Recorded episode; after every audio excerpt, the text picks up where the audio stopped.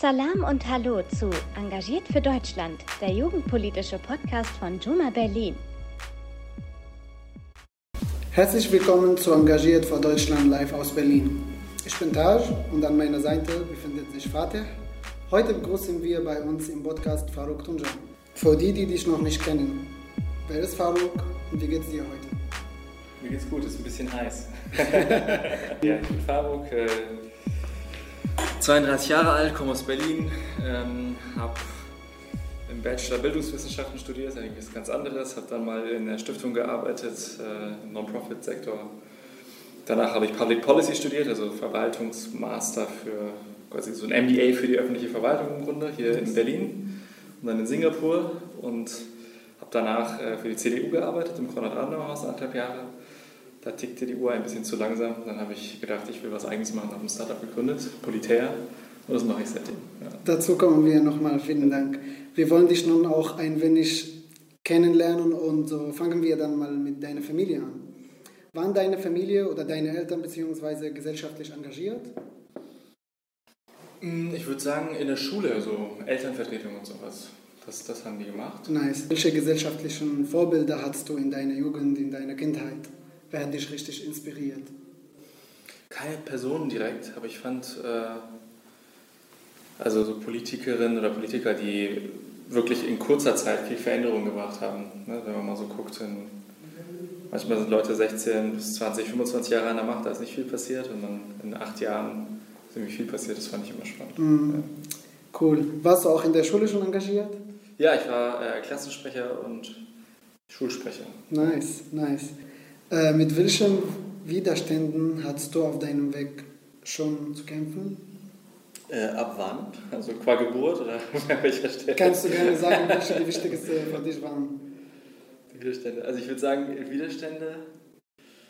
Ich hatte manchmal das Gefühl in der Schule, so ich war, ich bin in Moabit groß geworden. Ähm, das heißt, wir waren nur 99 Prozent, glaube ich, äh, Migrationshintergrund, zumindest so gelesen, wenn man in den Klassenraum geschaut hat. Und die Lehrerschaft war so ziemlich das Gegenteil. Äh, ich bin in den 90ern ins Schule gegangen, in den 2000ern. Und das war äh, gefühlt so ein, ich weiß nicht, so ein, so ein nicht alleingelassen sein, aber so auf sich gestellt sein. Ne? Also die haben uns auch immer wieder gesagt, ja, also ich würde nichts oder man wusste so, unser Bezirk, der ist jetzt nicht so besonders. Und das war so ein Widerstand. Gar nicht jetzt, dass jemand, keine Ahnung, ich habe glaube ich auch mal eine 5 in Politik gehabt. Und das war seltsam, weil ich habe einen Einserschnitt gemacht hinterher, aber manchmal sind auch so Lehrer schwierig gewesen. Mhm. Aber sonst hatte ich eigentlich nicht solche ganz krassen Barrieren, sondern eher so ein gefühlter Widerstand. Man hat sich sozusagen nicht vorstellen können, mal ein Startup zu gründen oder ne, Abgeordneter zu sein oder sowas. Das war irgendwie was, was haben andere gemacht. Hatte mit uns nichts zu tun. Wir, wir sind froh, wenn wir irgendwas schaffen. Also so, so ein kollektives, seltsames, sich selbst klein machen. Das klein war ein Widerstand. Kann ich gut verstehen. Ja. Was bedeutet für dich heute Engagement eigentlich? Für mich heute würde es bedeuten, was zurückzugeben. Von dem, was ich jetzt an Erfahrung gemacht habe. An jüngere Menschen. Wenn ich irgendwie äh, Geld hätte, würde ich auch in, in jungen Unternehmen investieren, junge Unternehmerinnen, die, die was schaffen wollen. Genau. Politisch äh, finde ich natürlich sowohl innerhalb als auch außerhalb von Parteien engagieren sollte man sich. Mhm. Oder auch in äh, Form von äh, Demos oder was anderem. Obwohl ich persönlich finde, in die Strukturen spannender als irgendwie außerhalb. Ja. Bist du oder warst du schon mal äh, in parteipolitisch aktiv? Ja, ich war in der CDU aktiv. Genau, bin es aber lange nicht mehr, weil die Zeit einfach gefehlt hat. Wie war dein Weg dorthin? Ich war erstmal unpartei, also parteilos eine Weile, bis ich 23 war. Und dann äh, habe ich gemerkt, dass gerade in Deutschland ähm, das Parteiensystem, das wechselt ja nicht so. Also für uns ist ja schon krass, wenn irgendwie mhm. mal die Regierungswechsel, quasi nicht die SPD, also wenn nicht die CDU, sondern die SPD mal dran ist. Und es gibt eine unglaubliche Struktur und das habe ich gemerkt, dass es, äh, da muss ich irgendwie festlegen und ähm, da habe ich geguckt, so was passt, passt zu mir. Und da war es am Ende doch die CDU. Ich wollte eine Volkspartei, also keine Nischenpartei. Und äh, eine, die so eher an meinen Werten dran war. Und da fand ich, die CDU hatte einen Ticken mehr auf Kasten als die anderen. Nice. Und für welche Themen setzt du dich dort ein?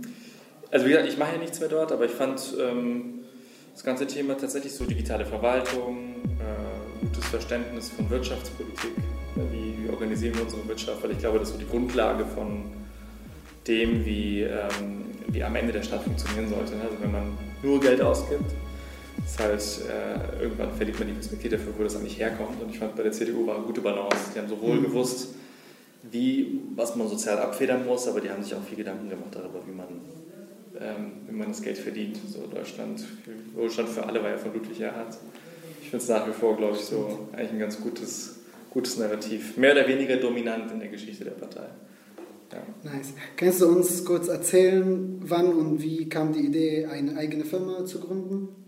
Die kam, äh, als ich eigentlich in der Politik gearbeitet habe. Ich war ja, also ich habe mich engagiert, das war aber während meines Studiums und auch ein bisschen danach. Und da war ich hauptamtlich, ich war tatsächlich Referent im Konrad-Adenauer-Haus und da habe ich selber gemerkt, so wie gearbeitet wird innerhalb der Verwaltung, also mit Umlaufmappen und ganz vielen Sekretariaten und Etagen und Hierarchien. Und ich habe einfach äh, das alles als sehr langsam gefunden. Und dann hatte ich auch immer das Gefühl, so finanziell unabhängig sein zu wollen, mein eigener Chef sein zu wollen gleichzeitig irgendwie nicht Politik aus den Augen zu verlieren. Da dachte ich, ja, gibt es irgendwie was, was ich verbinden kann? Mhm. Und dann war es eben GovTech als, als Entrepreneur, genau. Viele fragen dich jetzt gerade, was macht ihr genau konkret? Was ist eigentlich ja. Politär? Und wie spricht man dir? Politär ist richtig. Politär ist richtig. Ja, ja. Okay, kannst du kurz erzählen? Ja, gerne. Ich gebe dir gerne einen Pitch, 30 Sekunden. Also Politär ist eine Datenplattform für den öffentlichen Sektor. Das heißt, wir integrieren verarbeiten und visualisieren Daten für verschiedenste Use Cases in der Verwaltung, von Kommunen bis zum Bund. In der Verwaltung gibt es ganz viele Datenquellen, ähm, von Einwohnermelderegistern bis zu Finanzverfahren, aber die sind da einfach im Grunde ungenutzt, liegen die Potenziale da. Und auf der anderen Seite müssen super viele Entscheidungen getroffen werden. Ja? Wie müssen wir irgendwie jetzt ganz viele Geflüchtete integrieren oder wie müssen wir die Wirtschaft steuern oder wie ähm, wie, wie, sieht einfach meine Personalsituation in meiner Verwaltung aus und diese Antworten geben. Die Daten können die geben, aber meistens wird die Excel-Tabelle benutzt und die ist halt extrem aufwendig. Und wir schaffen das quasi, dass automatisch die Daten dort abgeholt werden, wo sie sind, automatisch verarbeitet werden und dann so dargestellt werden in visuellen, schönen Formen, dass man direkt einfach sich mit dem Entscheiden beschäftigen kann, statt sich mit Datenqualität zu beschäftigen. Und das ist das, was wir eigentlich jetzt auch äh, erfolgreich in vielen Bundesländern machen und äh, in Kommunen, in Ländern und auch demnächst beim Bund wahrscheinlich. Ja. Sehr cool. Viel Erfolg.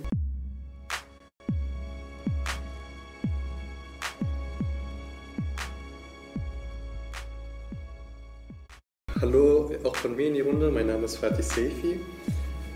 Ich mache mal weiter. Du hast 2018 das Startup Politär gegründet und seitdem CEO.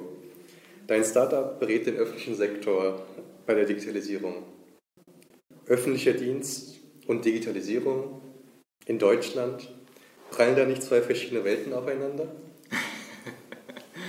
ja, tun sie, aber weniger als man denkt, ehrlich gesagt. Also natürlich ist der, also die, öffentliche, die öffentliche Verwaltung ist noch der weiße Fleck auf der Landkarte der cloud-basierten Digitalisierung. Also man denkt ja, dass die Verwaltung nicht digital sei, die ist eigentlich gar nicht so undigital. Die ist nur enorm veraltet digitalisiert. Also wenn du in die Verwaltung, die haben ja alle Laptops und PCs, keine Laptops, aber PCs, Software installiert, ganz viel Individualsoftware. Aber das, was wir kennen, so von Apps und äh, Mobile First und irgendwie ne, Cloud-basiert und Software as a Service, das ist halt in der Verwaltung noch nicht angekommen. Und wir sehen das jetzt, also vor 15 Jahren war das kein Problem, weil da war die ganze Welt, also nicht analog, aber on-premise in irgendwelchen Rechenzentren oder im Keller, jeder hatte Personal Computer. Jetzt habe ich halt Tablets und alles ist cloud-basiert. Und äh, dieser Welt sind die Konsumenten, Konsumentinnen fortgeschritten, ist die Wirtschaft fortgeschritten, aber die Verwaltung nicht. Deswegen hinkt die einfach, glaube ich, hinterher, hinter dem Status quo. Aber ähm, da passiert jetzt eben ganz viel und ich würde sagen, wir sind so einer der ersten Ventures jetzt in Europa und vor allem in Deutschland, aber die, die das jetzt vorantreiben. Wie würdest du denn insgesamt den Status quo bewerten? Wo ist heute Deutschland äh, bei Digitalisierung? Ja, ich würde sagen, im europäischen Vergleich hinten dran. Da gibt es andere Länder, die es besser können, vor allem kleinere Länder, die ähm, weniger Fahrtabhängigkeit, also Estland zum Beispiel wird immer so als Beispiel genannt. Warum? Weil Estland hatte ein Reset in den 90ern, waren Teil der Sowjetunion, da waren sich Teil ein eigener Staat plötzlich, konnten einfach quasi von Null auf denken, wie sie, wie sie das aufbauen wollen. Gleichzeitig haben die auch keine Wahl, müssen mit großen Firmen arbeiten. Und in Deutschland zum Beispiel, Deutschland ist sehr groß, Deutschland hat viele Bundesländer, Deutschland hat 80, über 80 Millionen Einwohnerinnen und Einwohner. viel Geld in der Verwaltung und man ist auch stolz auf die eigene Verwaltung. Also hat man eigene Software gebaut, eigene Rechenzentren. Und das steht uns jetzt sozusagen nicht per se im Weg, aber dadurch, dass die alle diese Strukturen gebaut wurden, machen die eben Business as usual und dieses Business as usual passt halt nicht mehr. In der politischen Debatte in Deutschland taucht ja das Wort Digitalisierung sehr häufig mhm. äh, auf. Allerdings gibt es hier auch ja viele Facetten hinsichtlich dieses Themas, ne? also Zukunft der Arbeit, äh, neue digitale Lernmethoden in der Schule, Digitalisierung der Schulen, Daten, datenschutzrechtliche Fragen, mhm. künstliche Intelligenz und vieles mehr. Wie denkst du, können wir diese doch recht abstrakte Schlagwort Digitalisierung als Ziel noch konkreter verwirklichen und hier auch eine neue Durchschlagskraft mhm. erzielen? Ja, ich kann es nur für die Verwaltung sagen, weil ich kenne mich damit besser aus. Also ich glaube, die Verwaltung hat eigentlich zwei Herausforderungen. Das erste war jetzt, es gab das Online-Zugangsgesetz. Das wurde geschaffen, um die Interaktion zwischen Bürgerinnen und Bürgern und der Verwaltung quasi zu digitalisieren. Was heißt das auf Deutsch? Das heißt, meinen Antrag, den ich sonst als Papierform abgegeben habe, kann ich jetzt online abgeben. Das war es aber auch. Das heißt, das, was ich da online an Informationen abgebe, landet in einem wahrscheinlich analogen Bearbeitungsprozess. Dadurch wird das nicht schneller. Ich habe mir nur den Gang gespart. Das ist zwar super cool für mich als Bürgerin, als Bürger, aber die Verwaltung ist genauso ineffizient wie vorher, wenn es halt nicht Ende zu Ende digitalisiert ist. Und das kommt jetzt, das kommt das mit der Registermodernisierung. Und das nennt sich dann Onlinezugangsgesetz 2.0 quasi, Neuauflage. Und ich glaube, das ist der größere Teil der Digitalisierung, der nicht sichtbare Teil. Das ist der, der dazu führen wird, dass ich hoffentlich irgendwann einfach mein Perso äh, in einem Tag habe, physisch oder auf meinem Handy. Und das ist sozusagen nicht der Antragsprozess, sondern das ist die Verarbeitung der Informationen. Und das, das womit wir uns auch als Startup beschäftigen. Das ist quasi das, was man eigentlich nicht sieht. Vielen Dank. Wie ist es eigentlich überhaupt, ein Startup zu gründen?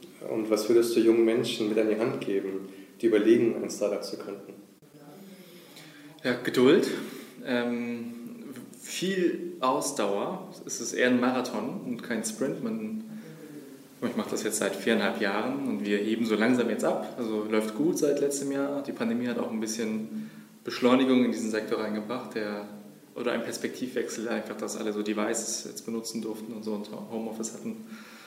Ähm, aber trotzdem hat das, braucht es seinen Ramp-up und seine Zeit. Und ich glaube, dass viele denken so, ich mache jetzt eine App, dann geht die viral in einem halben Jahr und dann bin ich irgendwie habe ich eine Milliarde Bewertung irgendwie in meinem Startup.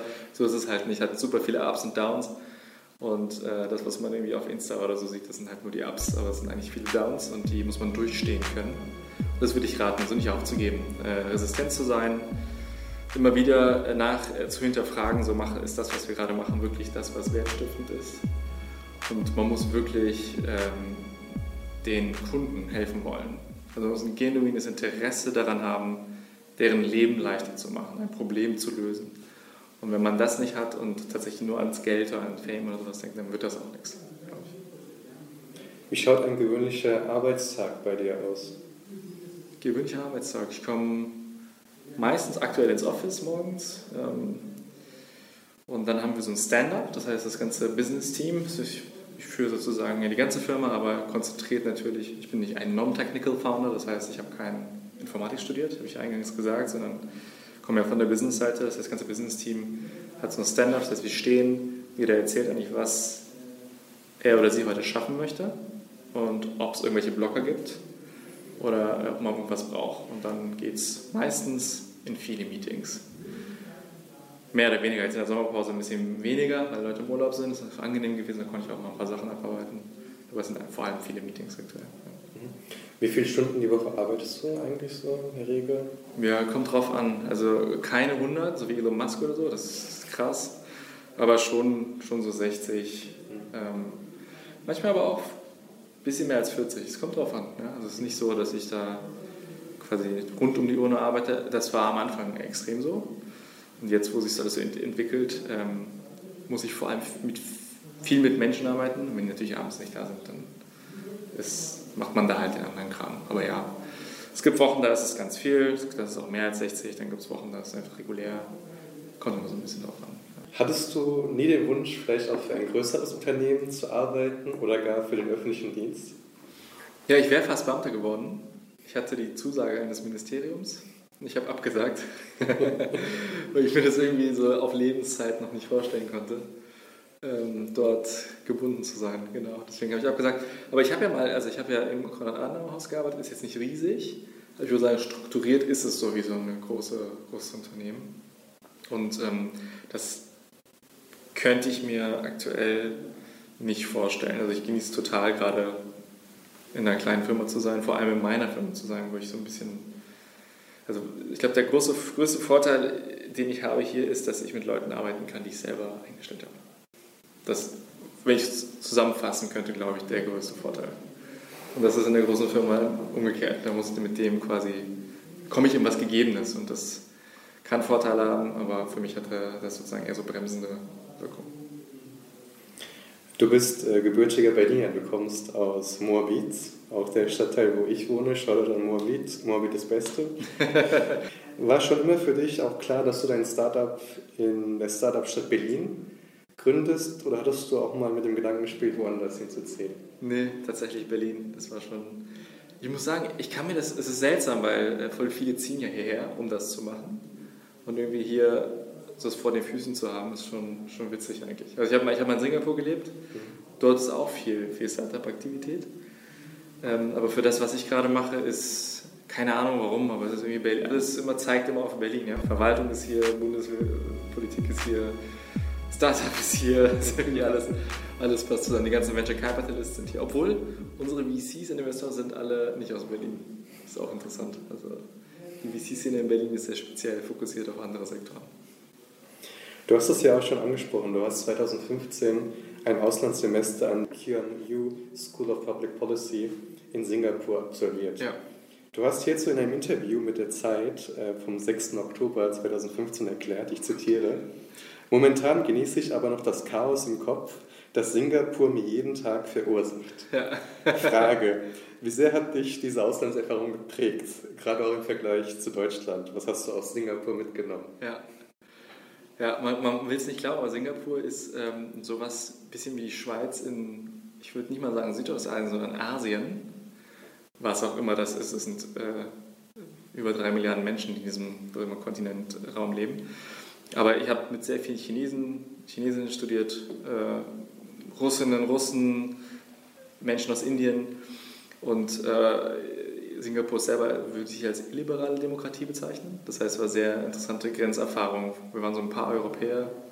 Ähm, ansonsten war sozusagen mal die Diskussion, so Demokratie ist das eigentlich eine gute Sache und da war die Mehrheit dagegen im, im Klassenraum. Und das war eine sehr spannende Erfahrung, weil ich natürlich das Gefühl hatte, ähm, wir denken sehr, soll ich sagen, aus moralischem Imperativ über Demokratie nach und wundern uns dann, wenn es dysfunktionale Ecken und Enden am Staat gibt, dysfunktionale Ergebnisse, äh, warum Leute sauer sind und auf die Straße gehen und protestieren und, und diese Bewegungen existieren. Das ist immer so, wie kann, wie kann man so unmoralisch sein? Aber ich habe halt gemerkt, naja, so ein großer Teil der Menschheit denkt anders über diese Themen nach und das war schon krass. also mir hatten die Argumente gefehlt, mit denen überhaupt zu diskutieren weil sozusagen funktional diskutiert würde über Systeme und wir funktional nicht über Systeme diskutieren in Europa, sondern halt nur moralisch. Und das halte ich für eine der größten Fehlentwicklungen in unseren äh, Debatten, weil das eigentlich meistens zu, ähm, bei der Kritikerseite nicht zur Überzeugung führt, weil die sind natürlich ja schon bei dem, über diesen Punkt hinaus, sonst würden sie nicht dagegen sein. Das fand, ich, äh, das fand ich sehr spannend und natürlich auch, welche Ergebnisse das liefern kann. Ich meine, das ist ein Stadtstaat, aber so der öffentliche Sektor ist der attraktivste Arbeitgeber, das sind die besten Leute. 99 äh, Prozent der Leute haben kein Wohnungsproblem, dabei ist der Wohnraum enger als, also es ist die Hälfte von Berlins Fläche, doppelt so viele Einwohner. Und es gibt kein Wohnraumproblem, nur für Experts, die müssen ganz viel zahlen, aber sonst alle, alle ich fand es einfach, das ist Policy-Outcome-mäßig enorm faszinierend, was sie da hinbekommen haben. Gleichzeitig sind sie angebunden an den Westen gewesen.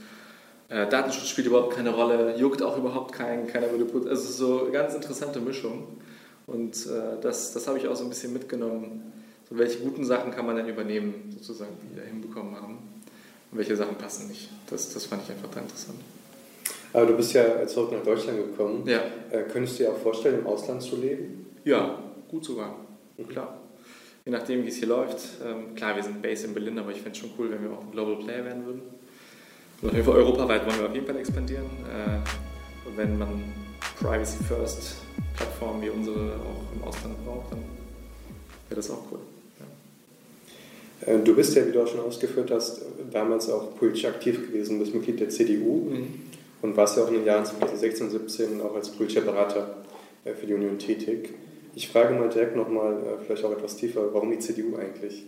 Was war dein Beweggrund? Ja, ich fand, ich fand eigentlich die, so ein bisschen den Pragmatismus von Angela Merkel cool. Ich fand die, äh, ich fand das Wertefundament, finde ich nach wie vor eigentlich attraktiv. Die, die, die, so, man hat ja den Anhauch, also CDU pendelt oft zwischen Folklore, deutscher Folklore und dem, was sie dann als Wertefundament haben. Das ist so eine Mischung. Und ich hatte das Gefühl, die CDU entwickelt sich in eine Richtung sozusagen weg von diesem Folkloristischen, was ja in der Gesellschaft, wenn man sich heute die, also wenn man meine, unsere Generation anschaut, würde das eine weniger, weniger eine Rolle spielen. Weg von diesen festen Bindungen an bestimmte Institutionen, Kirchen zum Beispiel, das, das ist einfach langfristig, wird das dazu führen, dass es diese Partei nicht mehr gibt, weil die Bindung zu Institutionen ist halt einfach schwach. Und ich glaube, was aber bleiben kann, sind diese, diese, dieses Angebot. Ne? Aus diesen Werten heraus machen wir bestimmte Politik und diese Politik äh, eben, ne, dass man Menschen auch was zutrauen muss, dass man sie nicht bevormunden muss, dass man sie nicht, dass man sie auch mal machen lassen muss, auch mal alleine lassen muss vielleicht mit den Problemen, weil es dann äh, zwar wehtut, aber Dinge sich lösen. Das fand ich, ohne dabei quasi die Leitplanken jetzt nicht so hart liberal sein, aber schon nicht alles vom Staat zu regeln, das finde ich schon sympathisch. Das fand ich sympathisch. Und dann gibt es noch den anderen Teil, den ich nicht so sympathisch finde, würde ich sagen, das ist der Strukturkonservative. Und der ist natürlich, äh, der war jetzt nicht so attraktiv für mich. Ja. Die Christlich-Demokratische Union ist ja auch eine Volkspartei, wie du schon ausgeführt hast, ja. mit einer langen Tradition. Das ist ja auch die Partei, die die meiste Zeit bislang die Regierung ähm, der Bundesrepublik angeführt hat. Allerdings hat sich ja diese Partei ähm, der migrantischen Bevölkerung in, Deutsch, in Deutschland insbesondere der muslimischen, äh, noch nicht mhm. ausreichend geöffnet. Mhm. Deswegen vielleicht auch an dich die Frage, warum sollte ein Mensch mit Migrationsgeschichte heute die CDU wählen oder mhm. unterstützen? Wie gesagt, ich bin nicht mehr aktiv, ich kann das aktuell wirklich schwer beurteilen. Ich weiß nur aus dem Fernsehen, so wie ihr, wundere, was da passiert. Ich würde ich würd sagen, die, das, das kommt daher, dass die Struktur, äh, ich würde sagen, es ist eine Partei, die im Kern aktuell ältere Wählerinnen und Wähler im, auch im ländlichen Raum hat. Das ist so die Kernwählerschaft. Auf die ist sie auch zusammengeschrumpft jetzt nach der letzten Wahl. Und Merkel hat viele urbane Wählerinnen und Wähler. Kann sich mal, 2013 hat Merkel fast alle Wahlkreise in Berlin gewonnen. Das muss ich mir überlegen. Also unter Merkels Kandidatur jetzt ist alles grün. So. Und, und vielleicht bis SPD hat auch nicht mehr so viel Bindungskraft, weil die eben auch gewerkschaftsnah ist. Auch dort verliert, verliert sich das jetzt. Und äh, ich glaube, wenn die Partei müsste irgendwann mal auf dieses Thema zugehen, dieses demografische Thema. Ob sie das tut, weiß ich nicht. Aber als ich noch aktiv war, habe ich immer darauf hingewirkt, dass ich meinte so, okay, heute wird es noch gut gehen, 2025 wird es vielleicht noch gut gehen, 2029 wird es nicht mehr gut gehen. Weil das einfach irgendwann die Kohorten und wir, wir haben auch viele Demografiedaten, verarbeiten wir hier äh, für, für Kommunen. Man sieht das richtig so, die Boomer, die rutschen hier durch die Jahre. Und das wird so eine krasse Veränderung sein, wenn die einmal erstens nicht mehr da sind und vor allem in Rente gehen. Und ich glaube, dann mischt sich hier viel auf und dann haben sie vielleicht zu spät reagiert. So, das, das ist so meine Auffassung. Ob das eine urbane, also ob das irgendwann mal wieder eine urban anschlussfähige Partei wird, weiß ich nicht. Aktuell, glaube ich, ähm, muss sie sich noch finden. Man sieht, du hast mit der Politik zunächst einmal abgeschlossen, aber könntest du dir in der Zukunft auch eine Karriere in der Politik trotzdem vorstellen, vielleicht auch für ein äh, politisches Mandat zu kandidieren? Könntest du dir das vorstellen? Ich könnte, jetzt könnte ich mir noch nicht vorstellen. Also bestimmt irgendwann mal, ähm, wenn es sich ergibt, aber ich weiß auch, wie viel Zeit das, äh, das ist auch wie so ein Startup führt. Deswegen irgendwann vielleicht äh, muss man auch mal ruhiger, ruhiger werden. Deswegen keine Ahnung. Ich hätte, ich hätte schon Lust, ähm, habe aber je, je älter ich werde und je mehr es zurückgeht, immer mehr Respekt eigentlich vor, den, vor dem, was man da persönlich leisten muss. Du bist jetzt 32 äh, Jahre jung. Äh, mit dem Wissen von heute, äh, gibt es etwas, wo du sagen würdest, hätte ich das vor zehn Jahren doch anders gemacht? Vielleicht auch eine Erfahrung, die du unseren jungen Zuhörerinnen und Zuhörern mitgeben möchtest? Was ich anders gemacht hätte?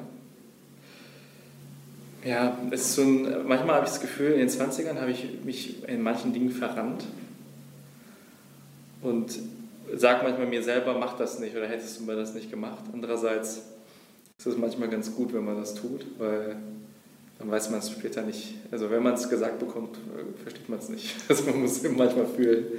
Aber ich hätte gesagt, irgendwie schon Richtung Ende der 20er irgendwie schauen, was man gut kann und was, worauf man Lust hat, was man eigentlich für ein Leben haben will.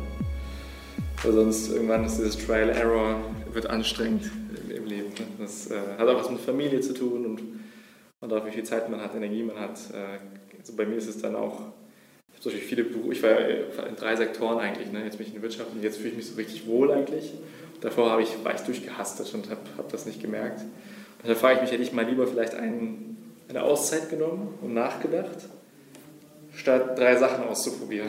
so, das ist so das, worüber ich nachdenke manchmal weil es dann natürlich echt viel Zeit frisst und dann auch keine Freizeit. Also das, das, das ist so ein Prinzip, was ich jetzt übernommen habe, mal einfach mal ein, zwei Schritte zurück überlegen, hm, machst du eigentlich richtig jetzt? Und äh, nicht ins nächste hasten, weil das jetzige so, so schlecht ist oder irgendwie mich nicht erfüllt. Oder so. ja. Wo siehst du dich selbst in zehn Jahren? Keine Ahnung. zehn Jahre sind zu, zu, zu weit ein, zwei Jahre, drei Jahre, vier Jahre sehe ich mich auf jeden Fall, dass das Startup erfolgreich ist und ich fokussiere mich jetzt auch völlig hierauf und sonst ansonsten auf, auf meine Familie, Privatleben. Ähm, genau, wenn ich mal wieder mehr Zeit hätte, vielleicht kann ich mich politisch wieder engagieren. Vielleicht kannst du die nächste Frage beantworten, was Zeiträume angeht. Äh, wie stellst du dir Deutschland in zehn Jahren vor und wie sehr digitalisiert wird unser Leben dann vielleicht auch sein? Hast du da schon so eine Vorstellung? Ja, ich glaube, dass es turbulenter wird in den nächsten zehn Jahren, weil ähm, die Autoindustrie im Umbruch ist, ein enorm, also der Impact der Autoindustrie auf unsere Wirtschaftsstruktur ist krass, weil man darf nicht nur die großen Konzerne sehen, sondern alle anderen Unternehmen, die da dranhängen, einschließlich wahrscheinlich Beratungen und so und so weiter. Und ähm, genau, mal gucken, wie wir da aufholen in Elektro. Also ich glaube, es gibt so viele ähm, also in der Realwirtschaft viele Umwälzungen, dass eben der Sprung jetzt zu Elektro, die Energiewende, das ganze Gasproblem, was wir jetzt haben, das verschärft einfach geopolitische Risiken. Und dann eben, dass wir digital nicht weitergekommen sind. Ich glaube, da muss jetzt richtig viel und auch schnell passieren. Historisch ähm, kann es das bedeuten, dass es auch schnell gehen kann, weil Deutschland war immer zu spät. Ähm, aber Deutschland hat auch noch nie so eine alte Bevölkerung. Das heißt, ich bin mir noch nicht so sicher, ob das wirklich klappen kann. Aber ich, also optimistisch betrachtet würde ich sagen, es hängt an uns. Weil wir sind ja jetzt die, jung meine ich jetzt alles unter 50 so. Ne? Das, äh, und äh, genau, wenn wir, wenn wir es durchkriegen, dann, dann haben wir was Gutes getan, glaube ich, fürs Land. Wenn wir es nicht schaffen, dann, dann ist es auch so. Ja? Dann muss man vielleicht mal durch so einen Talfahrt durch. Wir sind auch schon am Ende. Wir haben bei uns eine Podcast-Tradition. Ja. Wir fragen unsere Gäste, was denn eigentlich deren Lieblingsgericht ist. Und eventuell kannst du uns auch sagen, wo man das gut in Berlin hier essen kann. Und vielleicht kannst du noch uns auch ein paar Musikvibes teilen, was dein Lieblingslied ist. Lieblingslied. Also ich, ich kann mal mit dem Gericht anfangen. Ich stehe total auf Kazandibi. Kennt ihr das? Du kennst das? Das ist so ein türkischer äh, gebratener Pudding das gibt es einfach nicht in Berlin. wenn du weißt, wo es das gibt. Also wenn ich in Istanbul bin, esse ich das jeden Tag ähm, und nehme drei Kilo zu dabei in zehn Tagen. Aber ich, ich finde das einfach hier nicht. Keiner kann das machen. äh, genau. Ansonsten mag ich äh, richtig gerne ähm, Notjemini. Ich weiß nicht, ob du das kennst. Das ist so Kichererbsen mit Rindfleisch, in so Tomaten, Mark, Soße mit, mit Reis. Das ist auch einer meiner Lieblings. Könnte ich echt oft essen. Ja, ja, du, deins auch? Ja, definitiv. Okay. Immer wenn ich meine Mutter besuche, ist das ein Pflichtprogramm. Ja, ich mache das auch sehr gut, glaube ich. Ja. Und Musik. Musik, genau. Was, ich höre Musik eigentlich gerne, vor allem so Elektro, Neoklassik. Da gibt es ein paar Interpreten. Ich habe so meine Playlist auf Spotify, aber eigentlich keinen bestimmten, relativ quer, querbeet. Ja. Vielen Dank, lieber Faruk, für deine Zeit und alles äh, gut auch für deine persönliche Zukunft. Danke, danke fürs Interview. Das war Engagiert für Deutschland, der jugendpolitische Podcast von Juma Berlin, gefördert durch das Bundesamt für Migration und Flüchtlinge im Rahmen der Deutschen Islamkonferenz.